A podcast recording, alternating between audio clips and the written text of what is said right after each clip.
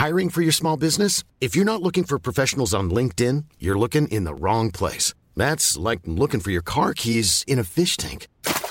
LinkedIn helps you hire professionals you can't find anywhere else, even those who aren't actively searching for a new job but might be open to the perfect role. In a given month, over 70% of LinkedIn users don't even visit other leading job sites. So start looking in the right place. With LinkedIn, you can hire professionals like a professional. Post your free job on linkedin.com slash people today.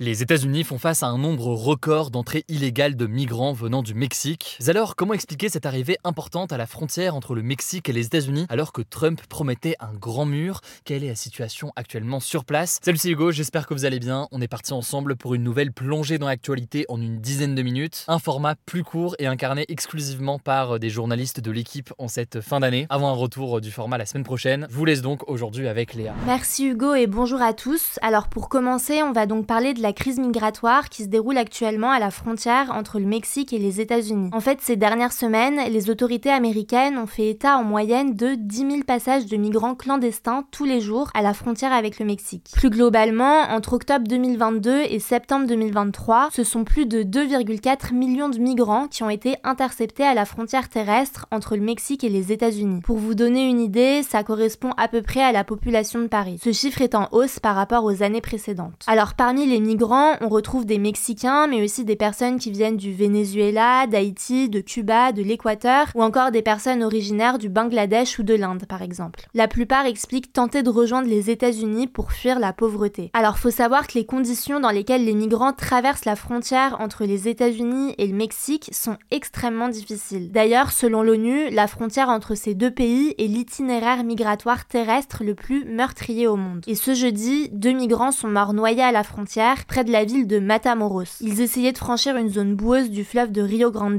qui sépare les États-Unis du Mexique. Mais alors, comment réagissent les États-Unis face à cette arrivée de migrants? Alors déjà, les autorités américaines se disent débordées par ce qu'il se passe. Des points de passage entre le Mexique et les États-Unis ont d'ailleurs été suspendus en Arizona, en Californie et au Texas. Par ailleurs, le gouverneur du Texas, Greg Abbott, qui est républicain, donc du camp de Donald Trump, a signé le 18 décembre une loi qui criminalise l'entrée illégale dans Donc concrètement, avec cette loi, un étranger qui entre illégalement au Texas pourrait faire jusqu'à 6 mois de prison, voire 20 ans en cas de récidive. Bon alors cette loi, elle est censée entrer en vigueur en mars 2024, mais elle est en fait assez controversée. Déjà parce qu'elle prévoit de donner aux autorités de l'État, donc aux policiers du Texas, le pouvoir d'arrêter les migrants et de les expulser vers le Mexique, alors que ce sont normalement les autorités fédérales qui en ont la charge. C'est donc normalement pas au niveau de l'État que ça se passe, mais au niveau national. Face à ça, plusieurs organisations de défense des droits humains ont fait un recours en justice pour faire annuler cette loi parce qu'elles estiment que cette loi va à l'encontre de la Constitution qui est la loi suprême du pays. Par ailleurs, certaines organisations hispaniques redoutent une augmentation des contrôles aux faciès si cette loi est appliquée. En tout cas, le président américain Joe Biden et le président mexicain Andrés Manuel López Obrador se sont parlé au téléphone ce jeudi pour évoquer la question migratoire. Et ce mercredi, une réunion entre les dirigeants américains et mexicain se tiendra à Mexico, la capitale du Mexique, pour tenter de trouver des solutions. De son côté, Joe Biden a déjà dit début décembre qu'il était prêt à faire, je cite, des compromis importants avec les républicains en matière d'immigration. À noter que Joe Biden avait déjà annoncé en octobre dernier qu'il était légalement contraint de reprendre la construction du mur à la frontière avec le Mexique, ce qui était une mesure phare de l'ancien président Donald Trump. Joe Biden avait pourtant expliqué vouloir allouer les fonds prévus à la construction de ce mur à d'autres mesures, mais le Congrès américain, donc l'équivalent du Parlement en France, ne l'a pas autorisé à le faire. On verra donc comment la situation évolue. On poursuit avec les actualités en bref. Première actu, pour les Jeux Olympiques de Paris 2024, le prix moyen des hôtels a été multiplié par 3 pour la nuit de la cérémonie d'ouverture, selon une étude de l'association de consommateurs UFC Que Choisir qui sortira ce mercredi. Certains médias comme France Inter ont déjà pu la consulter. Alors l'association, elle dénonce aussi le fait que certains hôtels forcent les clients à réserver plusieurs nuits au moment des JO. Face à ça, l'UFC Que Choisir demande aux autorités de sensibiliser les hôtels parisiens et promet qu'elle va continuer à analyser les prix des hôtels jusqu'à cet été. Deuxième actu, le cadavre d'un sanglier éventré a été retrouvé accroché sur les grilles d'une mosquée à Vigneux-sur-Seine en Essonne ce dimanche. Il a été découvert par des fidèles, dont des enfants, dimanche matin. Face à ça, les responsables de la mosquée ont dénoncé, je cite, un acte islamophobe marqué par la lâcheté et l'ignominie.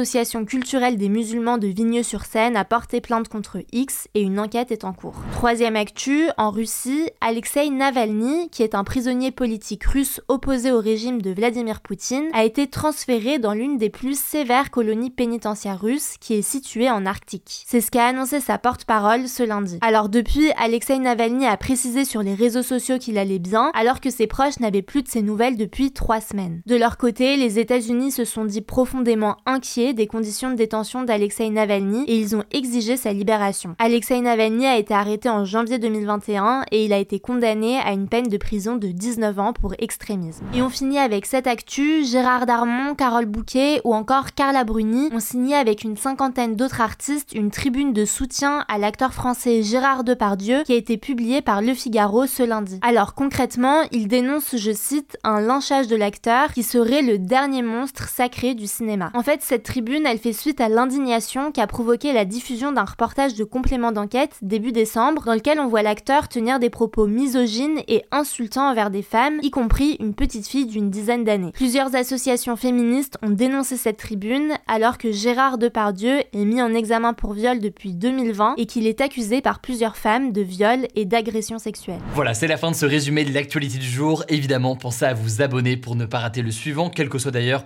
l'application que vous utilisez euh, m'écouter. Rendez-vous aussi sur YouTube ou encore sur Instagram pour d'autres contenus d'actualité exclusifs. Vous le savez, le nom des comptes, c'est Hugo Décrypte. Écoutez, je crois que j'ai tout dit. Prenez soin de vous et on se dit à très vite. Mom deserves the best, and there's no better place to shop for Mother's Day than Whole Foods Market. They're your destination for unbeatable savings, from premium gifts to show-stopping flowers and irresistible desserts. Start by saving 33% with Prime on all body care and candles. Then get a 15-stem bunch of tulips for just $9.99 each with Prime. Round out Mom's menu with festive rosé, irresistible berry chantilly cake, and more special treats. Come celebrate Mother's Day at Whole Foods Market.